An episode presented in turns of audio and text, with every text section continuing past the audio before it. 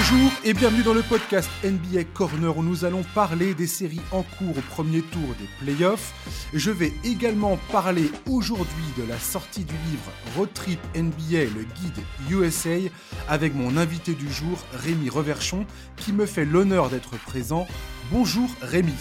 Salut, salut les amis, comment ça va? Ça va très très bien. Euh, Rémi, tu es là aujourd'hui parce que hier, on, enregistre ce numéro, on est le vendredi 21 avril, et hier, jeudi 20 avril, ton livre Road Trip NBA, le guide, le guide USA, vient de sortir. Euh, c'est le deuxième livre que tu nous sors euh, en l'espace de quoi? De deux ans, c'est ça? Ouais, c'est ça, ça le premier date d'octobre 2021, ouais, c'est ça, deux en deux ans, ouais. Ouais, voilà. Euh, donc, c'est un guide touristique avec plus de 300 bons plans dans 30 étapes incontournables aux États-Unis. 30 étapes, c'est presque autant de villes euh, qu'il y a de, de, clubs NBA. C'est presque ça. Euh, à chaque fois, tu nous fais la présentation d'une de, ville, sa carte d'identité en somme, avec les lieux incontournables. Il y a aussi des conseils ciné, des conseils musique pour la culture générale. Tu nous partages tes bonnes adresses pour manger, pour dormir, pour voir du sport, pour se poser, pour aller faire du shopping. Tu nous as mis mmh. également quelques clichés personnels dans le livre. Euh, il y a aussi des petits mots de, personnalité. On a Terrell Owens pour Philadelphie, euh, Nico Batum pour, euh, pour Charlotte, Jason Terry à Atlanta. Raconte-moi un petit peu la conception de ce livre.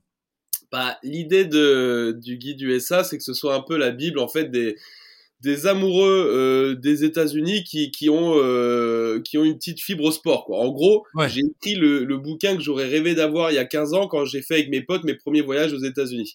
Euh, je donne tous les bons plans, comme tu l'as dit dans chaque ville, comment et ben aller voir un match NBA euh, ou s'acheter sa petite paire de sneakers euh, ou bouffer euh, aussi bien un burger qu'un truc un peu plus hype ou sympa si t'en as envie.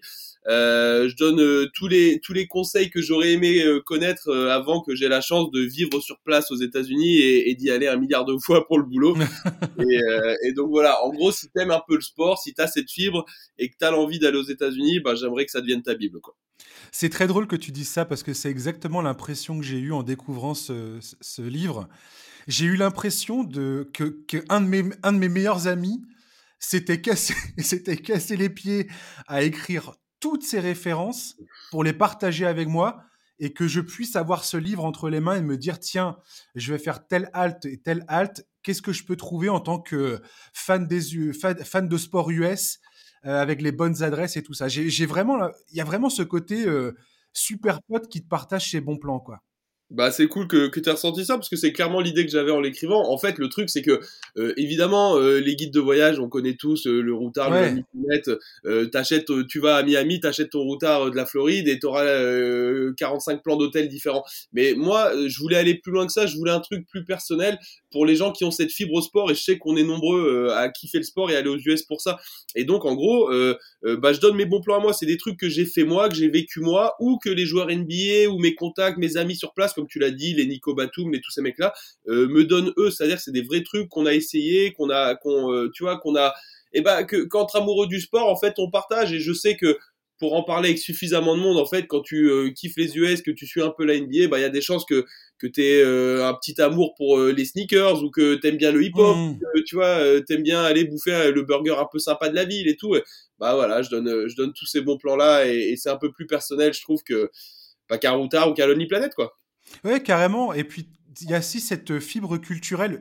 Moi, je fais partie de ceux qui pensent vraiment qu'un pays, même une langue, hein, quand tu quand apprends une langue comme l'anglais, tu peux pas euh, apprendre correctement une langue si tu n'as pas le, si tu ne t'imprègnes pas de la culture.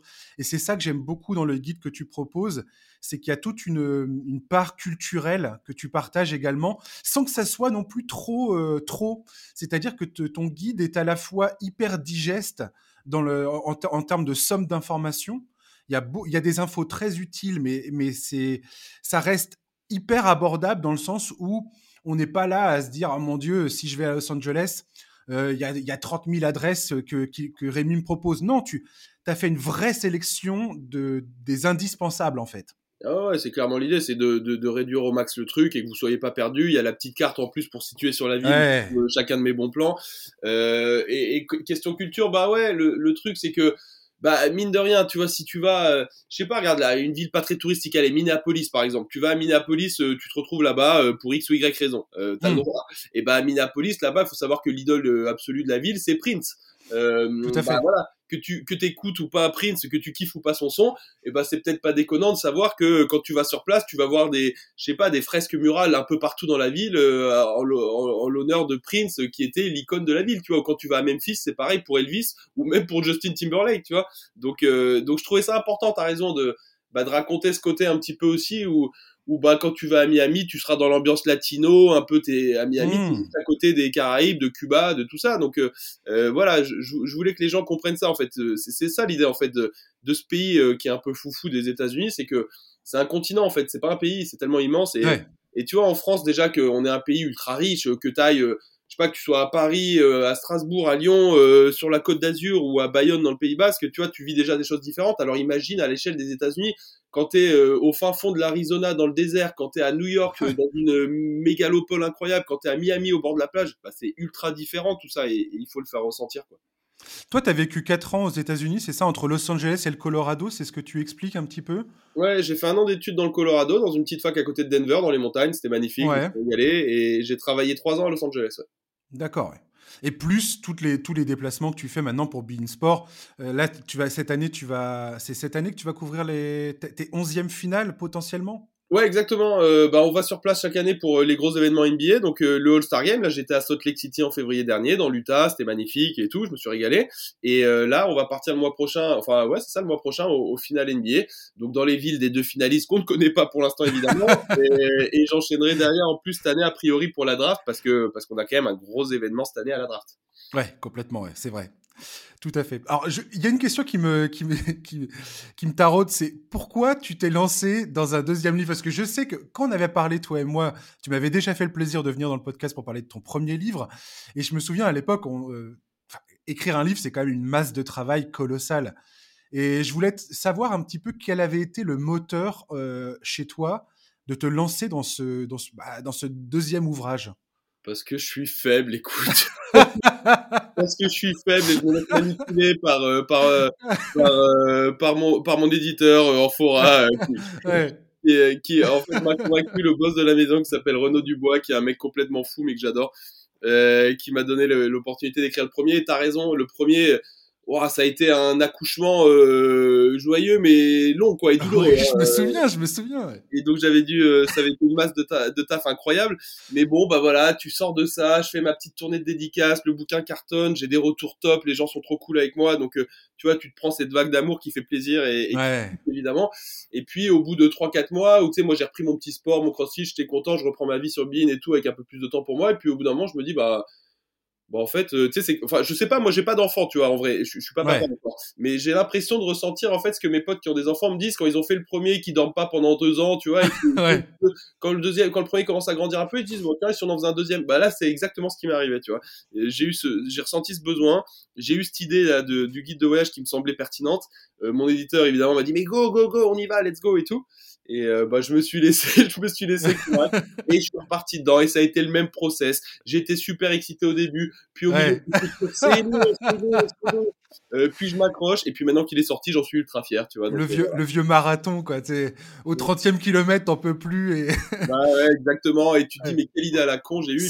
C'est ça. Quand tu passes la ligne d'arrivée, t'es grave content quoi. Je voulais savoir, est-ce que est-ce que c'est pas particulier aussi cet exercice de relancer la machine à souvenirs euh, parce que tu partages beaucoup aussi de bah, tes, propres expériences. tu parles de tes, des études que tu as fait là-bas, tu, parles de tes premières découvertes, euh, notamment bah, à, Denver, de ton année d'études là-bas. Tu, partages tout ça. Est-ce qu'il n'y a pas un truc un peu particulier dans, euh, là-dedans, dans cet exercice justement de te replonger dans tes souvenirs en permanence comme ça?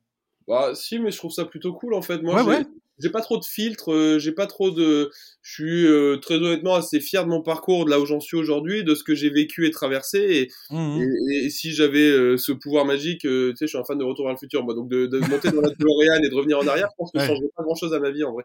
Et, et, et c'est plutôt cool justement de se replonger là-dedans. Et, et tu vois, dans le premier bouquin, dans Road Trip NBA, quand j'avais re-raconté euh, euh, un bout de mon année d'études dans le Colorado sur les pages Denver, euh, ma rencontre avec Carmelo Anthony, tout ça, ça fait remonter des souvenirs et c'est un, c'est un espèce de travail de mémoire, je trouve, qu'on qu'on devrait tous avoir parce qu'on a tous euh, vécu des trucs dans nos vies, euh, quels qu'ils soient, et, et, le fait de se replonger dedans parfois, bah, ça fait du bien et ça, ça c'est un, un, exercice hein, parce qu'il y a des trucs, tu sais, c'est du temps, c'est pas juste se dire ah ouais ça c'était cool, c'est c'est complètement. se remettre dans le contexte de l'époque. Est-ce que j'ai oublié des trucs? Ah putain j'ai vécu ça, fouiller dans les photos, se rappeler des choses et, euh, et, ça te fait souvenir, euh, remonter des souvenirs qui, euh, que tu avais presque oubliés. Et, moi, je suis content de les partager parce que, tu vois, moi, mon rêve quand j'étais gamin, j'étais passionné des États-Unis, c'était d'aller étudier sur un campus ricain. Mmh. Et, et j'ai eu cette chance grâce à ma, mon école de journalisme en France qui m'a permis de partir un an dans le Colorado. Et, et me replonger dans cette histoire-là, bah, ça m'a fait un bien fou parce que c'est une des années les plus belles de ma vie. Et, je me dis qu'il y a peut-être des, des gamins aujourd'hui qui rêvent de partir étudier aux États-Unis. J'ai envie de leur faire comprendre qu'il faut le vivre ce rêve, tu vois. Si t'as si as envie, moi je, croyais en ça, je me suis battu pour, je l'ai obtenu et j'en suis fier. Donc euh, tu vois, si je peux transmettre ce message-là, je suis content. Quoi. Et c'est pour ça que je te parlais tout à l'heure justement de ce côté. Euh, ton meilleur pote qui te donne ses bons plans et, ça, transpire tellement dans ton, dans ton livre et c'est ça que je trouve, je trouve génial en fait quand je lis ça c'est pour ça que je te pose la question c'est parce que je, me demande à quel point c'est que tu l'as fait consciemment ou pas, même tu sais, ta, ta façon de mettre ces, ces photos de toi, euh, tu partages des clichés perso dans, dans, dans ce livre. Euh, c'est assez marrant. A des nouvelles pépites dans le nouveau bouquin d'ailleurs. Hein, mais, mais, complètement. Ils sont incroyables. Hein. Alors d'ailleurs, j'ai une question très précise. Enfin, à la fin du livre, il y a une photo de dans un avion où on voit Bill Ups, Carmelo, euh, Aaron Aflalo et Kenyon Martin en train, de, en, train, de, bouffer. C'est quoi cette photo? Alors ça, c'est des photos, en fait, euh, c'est ce qu'on appelle dans un bouquin des photos respiration, c'est-à-dire des doubles pages.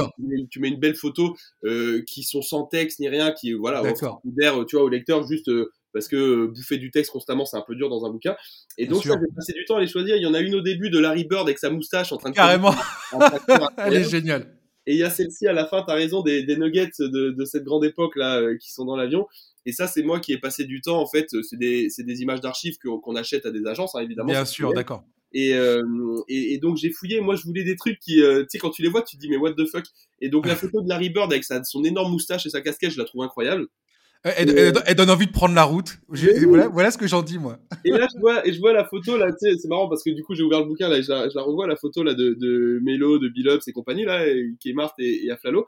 Et ils sont dans l'avion. Alors, pour les gens qui, qui l'ont pas encore vu, ils ont, on a l'impression d'être entre nous. Il y en a un qui a sa petite salade, l'autre qui a sa grosse bouteille de ketchup à côté ils ont chacun leur soda. Tu sais, ils appellent ça la root beer. Les ricains, c'est leur soda euh, qui je trouve un peu dégueu, moi que j'aime pas trop là.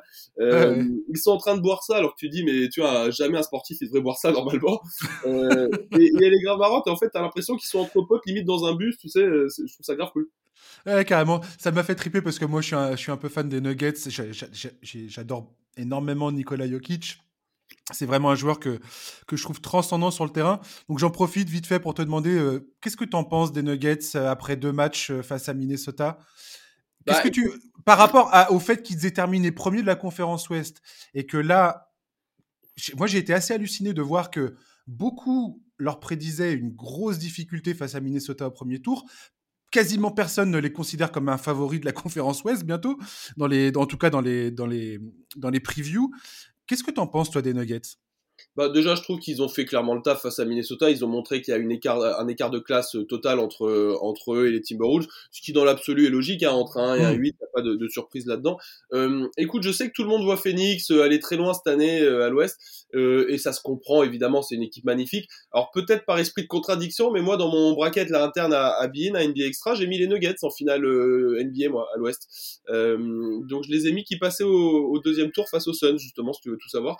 Donc j'ai, moi j'ai envie de croire en eux. Euh, ils ont un joueur euh, exceptionnel de classe supérieure qui est, euh, qui est, qui est Jokic, mais ils ont deux autres joueurs qui à mon avis doivent les, doivent les porter très loin et c'est ces deux euh, dont dépendra la réussite des Nuggets, c'est, c'est Jamal Murray et Michael Porter Jr. Ouais. Et, euh, j'ai envie de croire qu'à un moment ou à un autre, cet assemblage il va payer. Euh, et je me demande si ça peut pas être leur année cette année, justement l'année où, alors qu'ils ont fini premier, on parle peut-être le moins d'eux parce que tout le monde parle des Suns, tout le monde parle des Clippers qui pourraient exploser, tout le monde se dit attention aux Warriors, etc. Ah, il y a aussi les Lakers qui traînent par là. Mais je me demande si l'équipe au final qui a pas apporté le plus de garanties sur l'année, c'est pas eux. Et moi, tu sais, j'ai un, espèce de dicton, c'est tu fais pas fais pas de bons playoffs, t'as pas fait une bonne saison. Euh, alors l'inverse c'est pas forcément vrai, mais euh, ça veut pas dire que c'est pas parce que tu as fait une bonne saison que tu vas faire de bons playoffs. Euh, Utah par le passé nous l'a prouvé par exemple. Mais mais je me demande si Denver, tu vois, pourrait pas sortir du lot cette année. Moi je, je, te dis, je les ai mis en finale NBA. Ouais, bah, parlons vite fait tiens de, de Suns Clippers justement parce que cette série est très intéressante dans le sens où tu parles des Suns justement qui depuis l'arrivée de Kevin Durant beaucoup de monde disent tiens, les Suns, c'est potentiellement l'équipe à battre de la conférence Ouest. Et je trouve que cette série contre les Clippers, euh, là, ils, ont repris l'avantage du terrain en gagnant le, Game 3 à Los Angeles.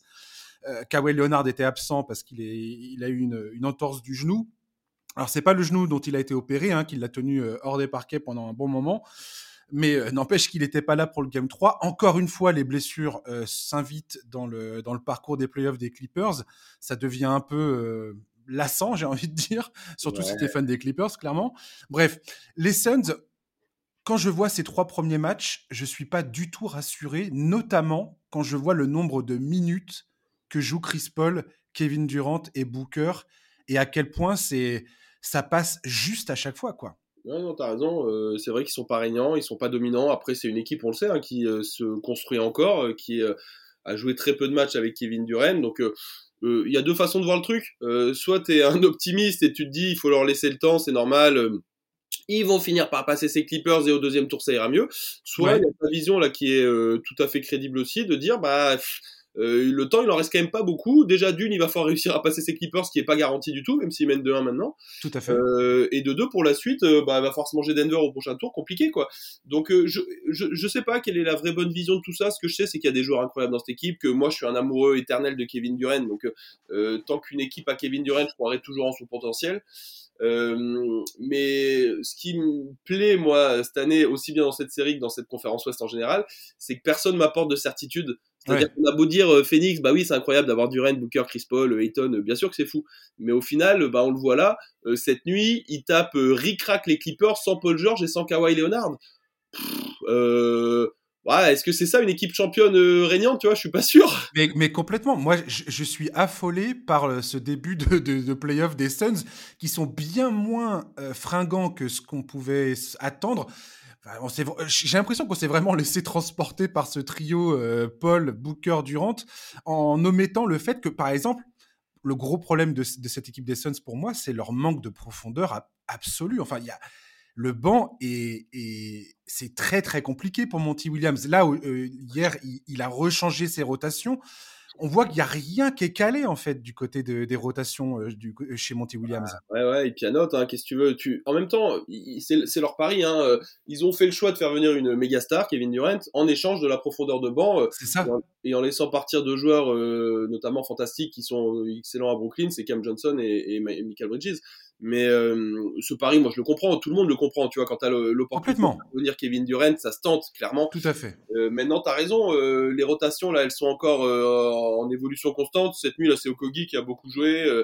Euh, Chamet beaucoup moins. Enfin bref, tu vois, il, tente des trucs. Oui, il est sorti, il est sorti Damien Lee du, du banc tout, d'un coup, sans crier gare. Et tu te dis, c'est fou. Ouais, ouais, ils tentent des trucs, mais c'est normal. Euh, oui, c'est normal, ouais. Ils ont joué quoi Une dizaine de matchs à peine, je crois, avec euh, KD, avec Kevin Durant Ouais, ouais, complètement, c'est ça. Euh, donc, tu vois, c'est. Euh, c'est mais le problème, c'est que c'est de faire ça en playoff, quoi. Leur chance, je te dis, c'est qu'ils tombent sur des Clippers qui, et t'as raison, c'est une malédiction, c'est incroyable pour cette franchise, qui sont incroyable. encore une fois handicapés par des blessures. Et tu, on va finir par se dire qu'il y a réellement un truc, je sais pas, il y a, il y a un marabout là au-dessus des Clippers qui, qui s'occupe de leur cas. Mais chaque année, il y a un truc de blessure, c'est pas possible, quoi. Après, on va voir, hein, là, il y a que 2-1 dans la série pour Phoenix, là, les Clips, euh, ils ont euh, perdu de pas grand chose cette nuit. S'ils prennent le prochain, bon, bah, euh, par contre, faut prendre le prochain. Là, ils ont plus le choix. Mais s'ils prennent le prochain, cette série, elle est pas du tout terminée. Hein. Ouais. un autre truc dont je voulais te parler côté Phoenix, et après on va parler un peu plus des Clippers, parce qu'il y a deux, trois choses que je voudrais voir avec toi côté Clippers. pour finir sur Phoenix, DeAndre Ayton. J'ai trouvé que DeAndre Ayton en 2021, quand les, quand les Suns atteignent les finales NBA face aux Bucks, j'avais trouvé le parcours de, Dayton absolument incroyable. Je j'avais pas j'avais pas vu les qualités à ce point de ce joueur. et je l'avais pas vu évoluer comme ça. Et il m'avait vraiment énormément impressionné dans cette campagne de playoff 2021. Là, pour, pour cette entame face aux Clippers, je le trouve énormément en retrait, mou du genou, manque d'énergie. Je trouve qu'il utilise mal ses capacités physiques.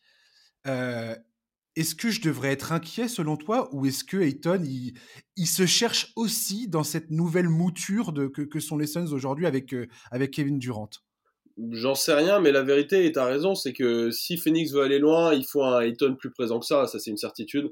Euh, le truc, c'est que là, mine de rien, en match-up, il est, euh, il se mange de la viande en face, hein, là, face au Clippers. Euh, Zubac et Plumlee, là, qui, qui alternent sur lui, c'est, c'est solide, c'est du physique, tu sais, tu te manges du contact constamment, là, quand tu prends ta position en bas, t'as toujours un mec, dès qu'il a compte cardio, hop, il change, ils en mettent un deuxième. Euh, parce que les deux ils jouent quoi une vingtaine de minutes chacun alors que est quasiment 40 minutes tu vois donc euh, moi ce qui m'a inquiété justement c'est parce que euh, Tylu D'ailleurs, Tyron mais quel coaching de. Enfin, il est tellement fort, ce coach, dans les ajustements, dans, les, dans le micromanagement. On, lui est tellement. La communauté basket lui est tellement tombée dessus au début, je trouve incroyable qu'on se rende compte de ça maintenant. Ouais, ouais, j'ai toujours considéré ce mec comme un, excellent coach. Et à un moment, il a, fait du small ball pour vraiment essayer de, bah, tenter sa chance en fait dans ce match. Et, ça a fonctionné. Et Ayton, j'étais tellement frustré de, de ne pas le voir charbonner beaucoup plus que ce j'ai l'impression qu'il est capable de faire en fait. Non mais t'as raison. Euh, moi Ayton, bah, c'est un numéro 1 draft, c'est un joueur de qualité supérieure qui déçoit un petit peu offensivement. C'est un joueur de les stats en même temps que je te parle. Il a pris 9 tirs cette nuit, tu vois, je voulais pas dire de bêtises. Euh, c'est pas suffisant. Euh, un mec comme Ayton, euh, c'est pas suffisant. À 9 tirs, tu vois, si, si je vois demain que Rudy Gobert a pris 9 tirs, je comprends, pas dit André Ayton quoi. On est d'accord. donc oui, quand ils ont en, en, finale NBA contre les Bucks, il est régnant. Là, il l'est pas. Euh, il va falloir qu'il monte d'un niveau. Maintenant, c'est pas simple parce que le défi physique, il est constant pour lui. Mais oui, oui, oui. Euh, si DeAndre Ayton veut euh, devenir ce qu'il est censé être, c'est-à-dire un joueur de classe supérieure, bah, il faut qu'il nous le montre dans ses playoffs. Ouais. Et puis j'ai l'impression que Phoenix, en fait, leur, bon parcours dépend beaucoup de lui. C'est-à-dire que là, tu as Booker qui est en sur-régime total. Il est, il est splendide, Devin Booker, dans, dans ce début de playoff sauf que j'ai l'impression que si DeAndre Ayton ne, passe pas un niveau, n'augmente pas en intensité, je, effectivement, je, vois mal Phoenix s'en sortir. Pour finir sur cette. Vas-y, vas-y. Juste, je disais, ouais, il y a deux bascules pour moi à Phoenix parce que Booker, il est incroyable, tu l'as dit, et en général, il est incroyable, c'est rare qu'il déçoive. Durant, il est constant, il met ses 28-30 euh, pions à chaque match, c'est incroyable. 25-30 pions, allez. Euh, les deux bascules, c'est Ayton et c'est Chris Paul. Euh, ouais, complètement c'est les deux bascules des Suns. Parce que le reste, c'est solide. Tory Craig, c'est bien. Euh, euh, voilà, mais euh, Ayton et Paul doivent élever le niveau pour que les Suns soient champions cette année. Hey, eh, KD, je le sens pas 100% confortable, ce qui est tout à fait attendu. j'arrête pas de le dire dans ce podcast, mais tu peux pas faire un débarquer à l'intersaison comme ça. C'est pour ça que Kevin Durant ne voulait pas d'ailleurs de, transfert en intersaison. Il a quelque part, on lui a, on lui a forcé la main. C'est cette, situation euh, toute, naze des Nets lui a forcé la main et, le voilà aujourd'hui aux Suns. Mais, mais euh, j'ai l'impression qu'il a encore du mal à trouver son, sa zone de confort, euh, clairement. Enfin, ça, il, est, il est à ce point formidable que ça passe, ça passe crème presque, mais on sent qu'il n'y a, pas encore. il n'est pas encore incisif comme il pourrait l'être c'est marrant parce que tu te rends compte, on dit ça d'un mec qui met 25 euh, ou 28 points. À Complètement. On a banalisé ce truc-là, mais t'as raison, qu'on est tellement habitué qu'il nous claque à 40 points par-ci par-là que, que quand on se lève et qu'on voit qu'il a mis 25, on dit hm, ouais bah tu vois. Alors qu'au final, euh, au final, ça reste un match fantastique. Ça, je regarde ses stats, tu vois, j'ai le box sous les yeux là de sa nuit. 8 euh, sur 15 de tir, 28 points, 6 rebonds, 5 passes. Il perd des balles. 11 au lancer franc. Ouais. 11 au lancer franc. Euh, en dehors des pertes de balles et encore vu le nombre de ballons et de créations qu'il génère, ça peut se comprendre. Bah, euh, ça reste pour moi un match statistiquement qui est quand même excellent, tu vois. Et, et, et c'est vrai qu'on aimerait bien le voir claquer un gros 40 là un de ces jours pour remettre les pendules à l'heure. Mais, euh, mais, mais bon, moi, je suis pas inquiet. Pour moi, euh, Kevin Durant, enfin, il faut voir physiquement dans quel état il est, etc. Mais depuis, depuis 5 ans, allez, c'est le joueur numéro 1 de toute la ligue. Donc, euh, bon. Hmm. Toi qui es un gros fan des Lakers, on va terminer sur la série Suns Clippers là-dessus. Est-ce que tu es étonné par le, le, le, niveau de jeu de Russell Westbrook, qui nous a fait un premier match euh, Westbrookien, j'ai envie de dire.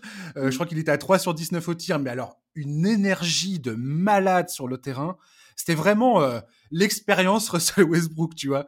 Et je trouve assez, assez, c'est assez fou pour moi. Je, je pensais pas que Russell Westbrook avait cette capacité d'influencer un match de playoff encore comme il le, comme il le fait maintenant avec les Clippers et je suis agréablement surpris par son, par son apport. Toi qui es fan des Lakers, est-ce que tu es étonné de voir ce, ce visage de Russell Westbrook actuellement? Bah, je suis surtout euh, agréablement surpris. Moi, j'ai toujours adoré Russell Westbrook euh, depuis euh, sa période, bah, bon Angelino, depuis sa période Los Angeles, je kiffais ça. Euh, j'ai adoré ce mec-là, mais adoré, idolâtré ce mec-là euh, à OKC, euh, dans ses saisons en triple-double, etc. Et sincèrement, ce genre de personnage que je kiffe, mais plus, plus, plus, ça me ça m'a fait mal au cœur son passage aux Lakers, mais vraiment mal au cœur. tout ce qu'il a pris dans la gueule, et puis même, soyons honnêtes, ce qu'il produisait sur le terrain, enfin, bon fan des Lakers, j'étais déçu, tu vois. Mmh. donc le voir retrouver ce qu'il est, ce qu'il est désormais en tout cas, un, un energizer, un mec qui te dynamite un match, euh, le voir apporter son envie, ça se voit qu'il a de l'envie là, il, a une espèce de mission en tête, ça sent qu'il veut prouver, tu vois ce qu'il ce qu'il est et, ce que les gens croyaient qu'il n'était plus. Euh, moi, je suis content, voilà, de le voir à ce niveau-là. J'ai pas de regret en mode, ah, vous pouvez pas faire ça aux Lakers. Non, je suis juste content pour lui euh, de le voir s'épanouir, quoi. Ouais. On va rester en Californie, on va parler de Warriors face aux Kings, une des meilleures séries de ce premier tour, clairement. Euh, les Warriors jouaient leur premier match au Chase Center à domicile. Ils étaient sans Draymond Green qui a été suspendu, sans Gary Payton euh, qui était malade. Malgré cela, ils ont eu une réaction de champion. Ils, ont réussi à remporter ce premier match au Chase Center derrière euh, un Stephen Curry absolument étincelant, 36 points et surtout euh, un leader sur le terrain.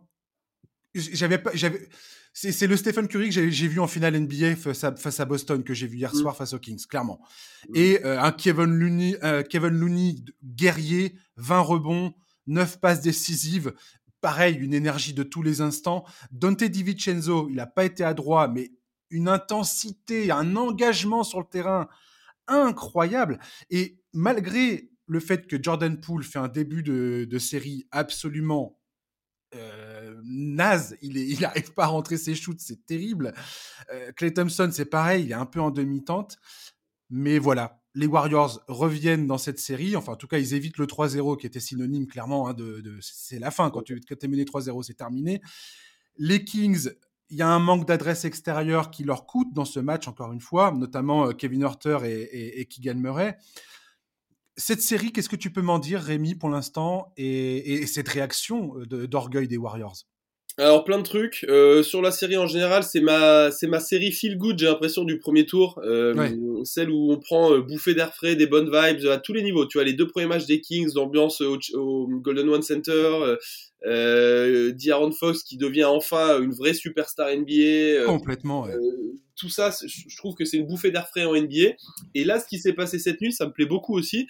Euh, moi, j'ai pas de, alors j'ai beau être fan des Lakers, je devrais théoriquement détester les Kings, mais c'est pas la réalité. Et, euh, et donc j'ai pas de, j'ai pas de, préférence dans cette série-là, si tu veux. Et je suis très content de voir ces Warriors réagir. Ça m'aurait fait un peu mal au cœur quand même de les voir se prendre un 3-0. Euh, J'aurais trouvé ça dur en fait pour eux. Et donc les voir réagir comme ça à la maison, relancer la série. Steph Curry, tu l'as dit incroyable. La perte de Kevon Looney, moi je l'attendais plus. Il m'avait déçu sur les deux premiers matchs. Ouais, euh, je trouve que ça fait beaucoup de bien. Je trouve que c'est vraiment cool. C'est la série feel good du moment et, et, je pense que là aussi cette série elle est loin d'être finie. Bah, le match 4 il va être décisif, clairement. Hein, euh, parce que parce que si les Kings le prennent, ça peut sentir la fin. Euh, j'aimerais beaucoup, alors je suis désolé pour les fans des Kings, j'aimerais beaucoup que les Warriors le prennent parce que j'aimerais beaucoup que cette série elle parte en 7 en vrai. Ouais. Je suis assez d'accord avec toi. La, suspension de Draymond Green, ça a beaucoup, beaucoup fait parler. Euh, c'est pas évident comme question parce que il y a différentes sensibilités. Personnellement, je pense que sa suspension était n'était pas nécessaire. Enfin, je, je peux comprendre que le geste est choquant. Il a été expulsé du match. Pour moi, cette punition était largement euh, suffisante quelque part. J'ai l'impression que Draymond Green, notamment dans la justification que la NBA a eue en disant que le passif de Draymond Green était rentré en ligne de compte pour justifier cette, suspension pour le Game 3, on doit aussi souligner le fait que euh, Adam Silver était présent sur le parquet de Sacramento au moment où Draymond Green était en train de se sais, en train de teaser comme un, joueur de catch le, le, le, public de, des Kings, les supporters des Kings. C'était vraiment euh, hyper. Euh, je sais pas, t'avais un côté provocateur incroyable. Je pense que ça a joué contre lui, clairement. Mais pour moi, cette suspension du game pour le Game 3 était. Enfin, c'était un peu too much, je trouve. Bon, chacun a son avis sur cette question. Moi, je trouve que c'est justifié. Euh, le geste, euh, alors, tu sais, ça faisait bagarre de, de vieux euh, brigands là entre Sabonis et lui. Sabonis, ouais. son geste déjà qui lui attrape le pied au départ, qui lui attrape clairement le pied. Hein, on dira pas l'inverse. Tout à fait, ouais, il lui attrape la cheville, donc. ouais, ouais. c'est ce qui justifie pas du tout le fait que Draymond écrase son pied. Moi, moi je justifie pas du tout l'acte de Draymond Green. et, et l'expulsion était amplement méritée. Je parle de la suspension pour le match suivant qui est que je trouve euh, exagéré, je comprends. Et franchement, je comprends, la, je comprends cet avis. Et je, trouve qu'il n'y a pas de, euh, c'est un, un, judgment call hein, qu'a fait la NBA, comme ils disent. Ils ont, c'est un, un euh, écoute, moi, je trouve que les deux gestes étaient moches. Celui de Sabonis est moche, celui de Draymond Green est moche. Euh, sans doute plus. Alors, c'est, il faut comprendre pour les mecs qui suivent le sport d'un peu long, qui ont jamais joué au basket, c'est deux mecs qui sont euh, au max de testostérone, à max niveau. Tu vois, quand tu joues un match de basket, t'es euh, es hypé, t'es dans t'es dans l'excitation, t'es obligé. Tu c'est des contacts physiques et tout ça. Donc il y a un mec qui t'attrape le pied, tu renvoies le pied. Enfin, euh, ce qui se passe en un en, un fragment de seconde ne, ne veut pas dire euh, ce que tu es non plus comme personnage. Tu vois, ça, ça fait pas de mmh. un immonde être humain. Mais mais bon, moi que le passif soit pris en compte, je comprends. c'est vrai que Draymond Green, il commence à avoir un casier judiciaire assez chargé. Et, euh, c'est sûr. Et c'est vrai que l'attitude derrière, alors ça me fait marrer d'un côté quand il chambre tout le monde et tout, mais c'est sans doute un peu trop. Euh, moi, je suis pas surpris de la suspension. Puis de toute façon, écoute, les Warriors ont gagné cette nuit, donc euh, très bien pour eux. Hein. Oui, oui. D'ailleurs, Stephen Curry a, a, clairement indiqué que ça a motivé absolument tout le monde dans le vestiaire pour aller chercher cette victoire, et ça s'est vu sur le terrain. Le, l'engagement était, était, était hallucinant. Et Stephen Curry, mais mais quel joueur Et d'ailleurs, les Kings, je me dis que si jamais ça passe, cette histoire de Sacramento, c'est quand même pour un retour en playoff après 17 ans de purgatoire. Clairement, hein. quand tu vois les Kings, c'est quand même les fans des Kings ont failli perdre leur club. Ils ont connu euh, le, régime euh, des frères Petri où c'était un cauchemar absolu. Et les voilà aujourd'hui face aux champions en titre. Si jamais ça passe, cette histoire, bah, je veux dire, mais, mais c'est même, même, même, euh, même un film, c'est même plus un scénario de film, j'ai envie de te dire. Quoi. Non, mais c'est cool. Et puis, tu sais, il faut comprendre un truc. On parlait tout à l'heure culture des États-Unis. Sacramento, alors, c'est une petite ville euh, qui a une heure de route en plus de San Francisco. Euh, mmh alors, bizarrement, pour des raisons administratives, c'est la capitale de, de, la Californie. Mais ça reste une toute petite ville euh, à l'échelle américaine. Et c'est une ville où t'as euh, que le basket comme sport pro. T'as pas de baseball, t'as pas de foot US, t'as pas de hockey. Euh, alors que l'immense majorité des villes aux States, t'as tout. Tu, enfin, t'as d'autres sports, quoi. je sais pas, à Dallas, t'as le foot US, t'as le hockey. Enfin, voilà. donc là, les gens, ils, ils vivent, ils meurent. c'est, c'est, leur truc, c'est dans leur sang les Kings, tu vois. Ils supportent cette équipe, ils ont traversé des trucs compliqués, tu l'as dit. Euh, euh et puis là, je sais pas, alors le, le, parallèle est peut-être horrible, mais j'ai l'impression de, d'avoir de, un côté un peu lance en foot en France, tu vois. Ouais. Euh, tu sais, t'as traversé les trucs, le club est descendu, il est remonté, et puis euh, dans ta ville, ton, ce qui fait battre ton cœur chaque semaine, c'est, ton, c'est ton club de foot, bah eux, c'est leur club de basket, tu vois. Et, euh, et ça explique la ferveur dans cette ville, et, et c'est d'autant plus beau, moi je trouve dans un pays où où il n'y a pas cette euh, notion de, de comme il y a en Europe, tu sais, quand tu vois les stades aux partisans Belgrade, en Grèce et tout, qui sont en feu, les mecs qui crient torse nu, qui chantent et tout, c'est le feu. Ouais, où t'as 20 000 personnes qui, hurlent les mêmes chants de supporters ensemble et c'est complètement hallucinant. C'est pas, dans la culture ricaine, bah Sacramento aujourd'hui, c'est ce qui s'en rapproche le plus en fait. Et moi, je trouve ouais. ça. Ouais, et comme tu dis, euh, il y a ce côté. Euh, enfin, si les Warriors arrivent à remporter ce Game 4, un Game 5 à 2-2, sachant que les Game 5, c'est vraiment les, les, les, matchs à bascule, quoi. Tu te dis que ça peut, euh, ça peut vraiment envoyer du, du lourd, quoi. Mmh, bah bien sûr, on a tous envie de voir ça et à plus forte raison un game set derrière éventuel, tu vois.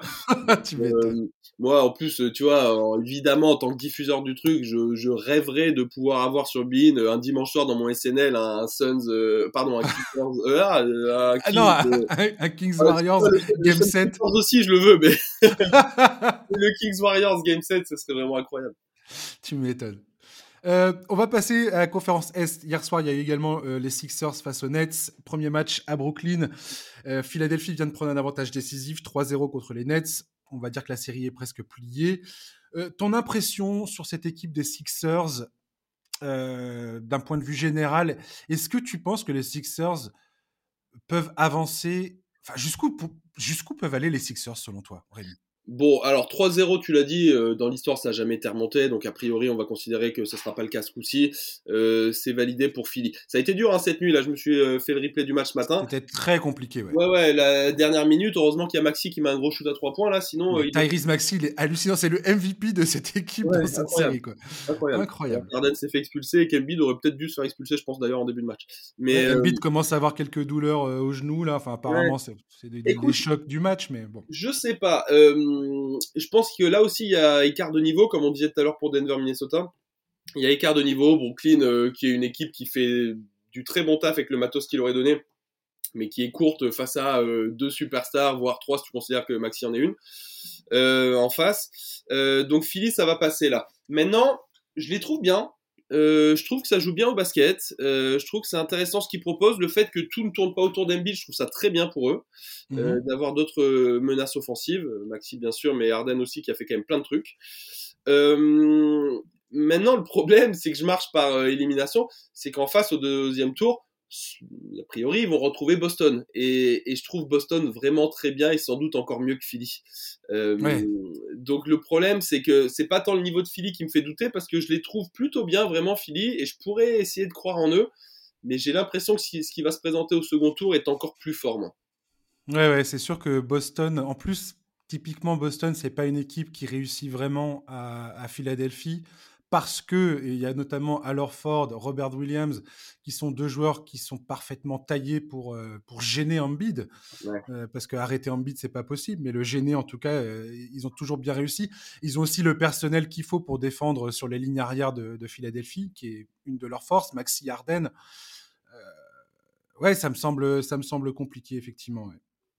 Bon. Je sais pas trop, parce que c'est, on est d'accord que Atlanta, là, face à Boston, ça il n'y a, pas grand chose à attendre non plus. Oui, non, oui, oui, on est d'accord. Moi, il y, a un vrai écart aussi. Et euh, je, trouve, euh, je trouve Boston, euh, j'ai l'impression qu'ils sont en train de monter en pression fort fort les Celtics là. Hein. Incroyable. Ouais, je les trouve bien en place, installés. Autant sur la fin de saison régulière, ils ont pu me faire douter un petit peu. Autant là, sur ce début de playoff, je les trouve quand même très très solides, moi. Est-ce que tu, tu, as des doutes sur l'avenir de Trey à Atlanta? J'ai vu que c'était un débat qui anime énormément euh, bah, les différents podcasts aux États-Unis. Tout, tout, le monde en parle de ça aujourd'hui. Euh, comme quoi Trey n'est plus, euh, plus intouchable à Atlanta. Ça me fait. Tout à l'heure, je parlais de DeAndre Ayton en 2021 qui nous avait fait vraiment une très belle campagne de playoff avec Phoenix. Trey Young, en 2021, il atteint les finales de conférence avec Atlanta. On a l'impression que l'avenir d'Atlanta est absolument radieux. Euh, on, se dit, mais Trey Young, quel joueur formidable, c'est un, tueur en playoff. Euh. Il y a cette comparaison limite avec Stephen Curry qui est quand même, euh, que j'ai toujours trouvé abusé, mais bon. Mais voilà. Est-ce que tu penses que, que Young, son avenir à Atlanta s'écrit encore ou tu, tu, te dis, oula, ça, ça peut, ça peut, ils, peuvent changer de leur fusil d'épaule. C'est euh, une réflexion ultra compliquée, ça. Hein. Euh, le management a beaucoup changé à Atlanta cette année. Nous, j'avais eu la chance de les rencontrer au début de l'année. Tu sais, quand j'étais, euh, la NBA était partie jouer à Abu Dhabi en octobre, là, et on était parti avec Bean commenter les deux matchs sur place, et c'était Atlanta contre Milwaukee. Et donc nous, juste, c'est marrant, on avait notre postcom royal au bord du terrain, et à ma gauche, le siège d'à côté, c'était les propriétaires d'Atlanta, la famille Ressler, Tony Ressler, le papa, et, et, et, ses, et, ses, fils, là, ils sont trois ou quatre fils, je sais plus, autour de lui. Et donc, euh, je, les, je, les, observais un peu. C'était marrant du coin de l'œil de les voir réagir. Tu sais, ils, faisaient un peu groupie sur les paniers de triangle et tout. C'est normal, hein, c'est ta star. Euh, c'est normal que, que, que, tu sois hypé par ta star, heureusement d'ailleurs. Euh, je sais pas, je suis un peu emmerdé. À leur place, je serais vraiment emmerdé en tout cas parce que parce que Young est, est, une superstar NBA aujourd'hui, c'est indiscutable. Euh, il fait vendre des maillots. Euh, c'est quoi une superstar? C'est un mec qui te met des points et qui te fait vendre des maillots. Voilà. Euh, Maintenant, la question, c'est est-ce qu'il te fait euh, gagner un titre? J'en sais rien. Scoreur de qualité supérieure, talentueux évidemment.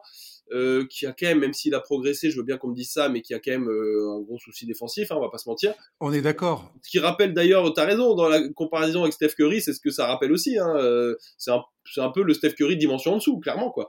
mais dimension vraiment en dessous, par contre.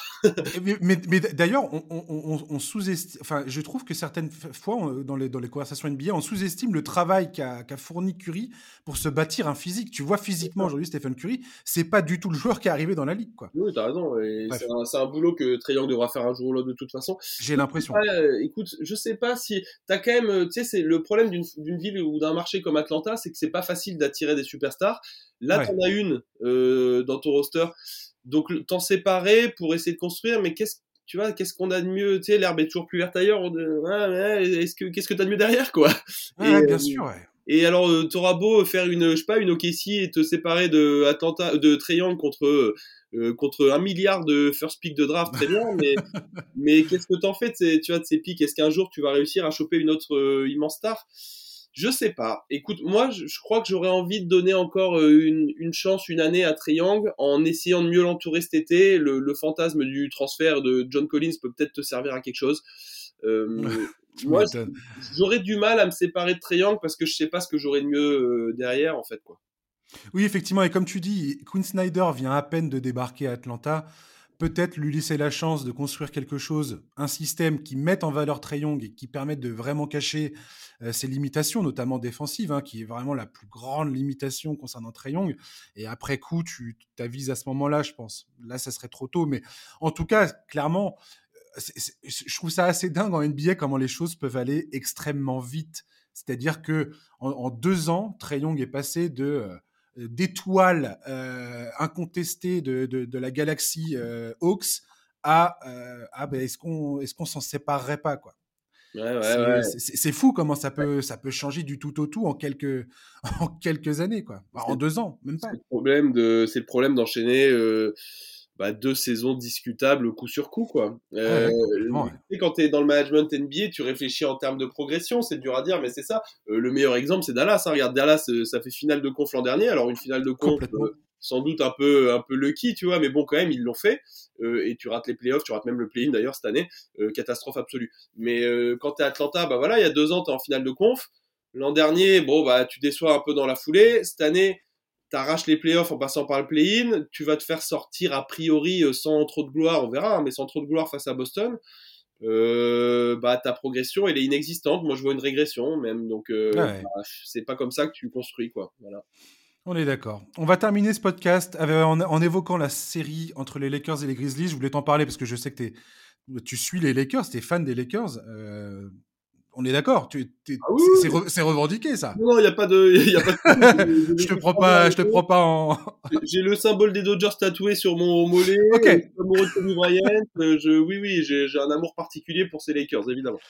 Euh, les Lakers. Alors, moi, il y a un truc qui m'a quand même vachement surpris euh, en début de, ces playoffs, c'est à quel point on, on, a pu présenter les Lakers comme potentiellement une équipe qui avait une vraie chance de sortir de la conférence Ouest. Ça me semble euh, être très très très optimiste comme scénario. Ça, ça me semble pas non plus impossible du tout. Comment tu as vu ces deux premiers matchs face aux Grizzlies? Les Grizzlies euh, où il manque Steven Adams et Brandon, et, Brandon Clark. C'est 1-1 aujourd'hui. Là, on part à Los Angeles euh, pour, le, pour, le, pour le Game 3. Comment tu, tu, tu vois cette série évoluer? Euh, alors, si on se projette un peu, je pense que si les Lakers venaient à perdre cette série, ce serait une euh, tâche sur le CV de LeBron. Euh, ah ouais. Une, pas une faute professionnelle, j'aime pas ce terme, mais ce serait vraiment du très mauvais goût de la part de ces Lakers. Une équipe de Memphis où Jamoran vient de te rater un match, où on sait pas s'il va jouer les suivants, mais s'il joue, il sera pas à 100%, où tu l'as dit, Brandon Clark est pas là, ou Steven Adams n'est pas là.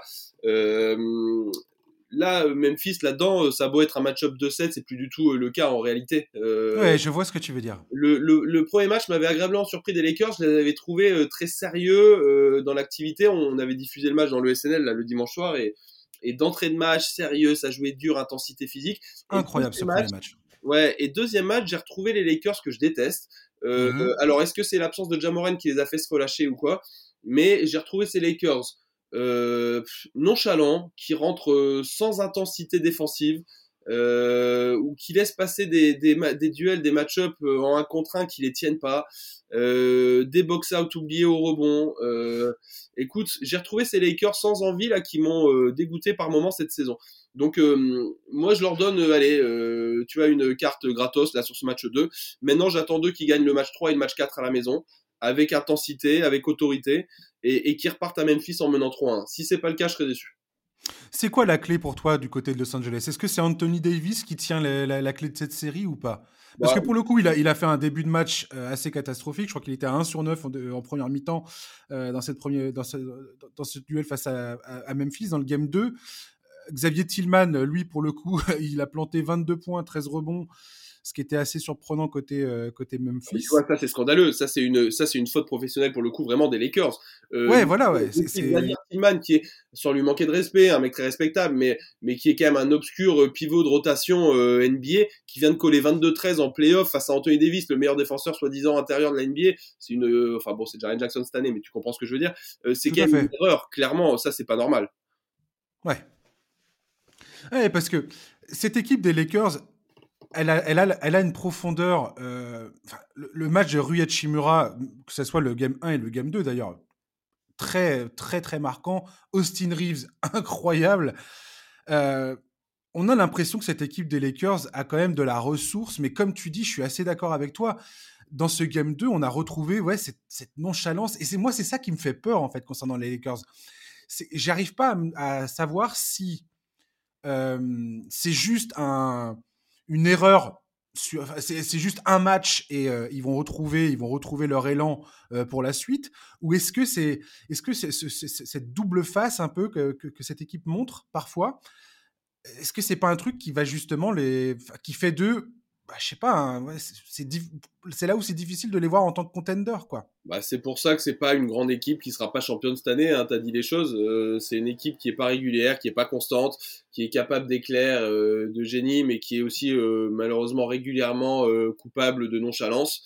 Et, et c'est le propre. on décrit là typiquement une équipe qui mérite pas d'être championne NBA. Et voilà, c'est tout.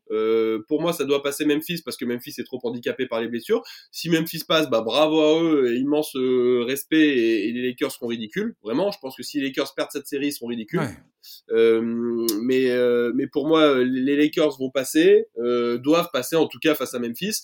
Et au prochain tour, écoute, on verra bien ce qui se passe face aux Kings ou aux Warriors et, et advienne que pourra. Mais, c'est une équipe qui, qui en tout cas ne passe pas Denver, ne passe pas Phoenix, ne passe pas les Clippers, n'ira pas en finale NBA pour les raisons que tu as énoncées. Je t'avouerais qu'un deuxième tour Lakers-Kings, ça me, ça me plairait beaucoup, même même si j'arrive pas à voir les Warriors. Pour moi, les Warriors, tant, tant, que je vois pas le corps, ils sont pas morts, quoi. Ça, on est, tous d'accord là-dessus. Clairement, jamais. Mais c'est vrai que ce serait quand même savoureux euh, pour ceux qui, qui, ont, euh, qui, ont, qui ont mon âge. Tu vois, moi j'ai 37 piges, euh, qui ont connu les débuts des années 2000, les, les Lakers Kings savoureux.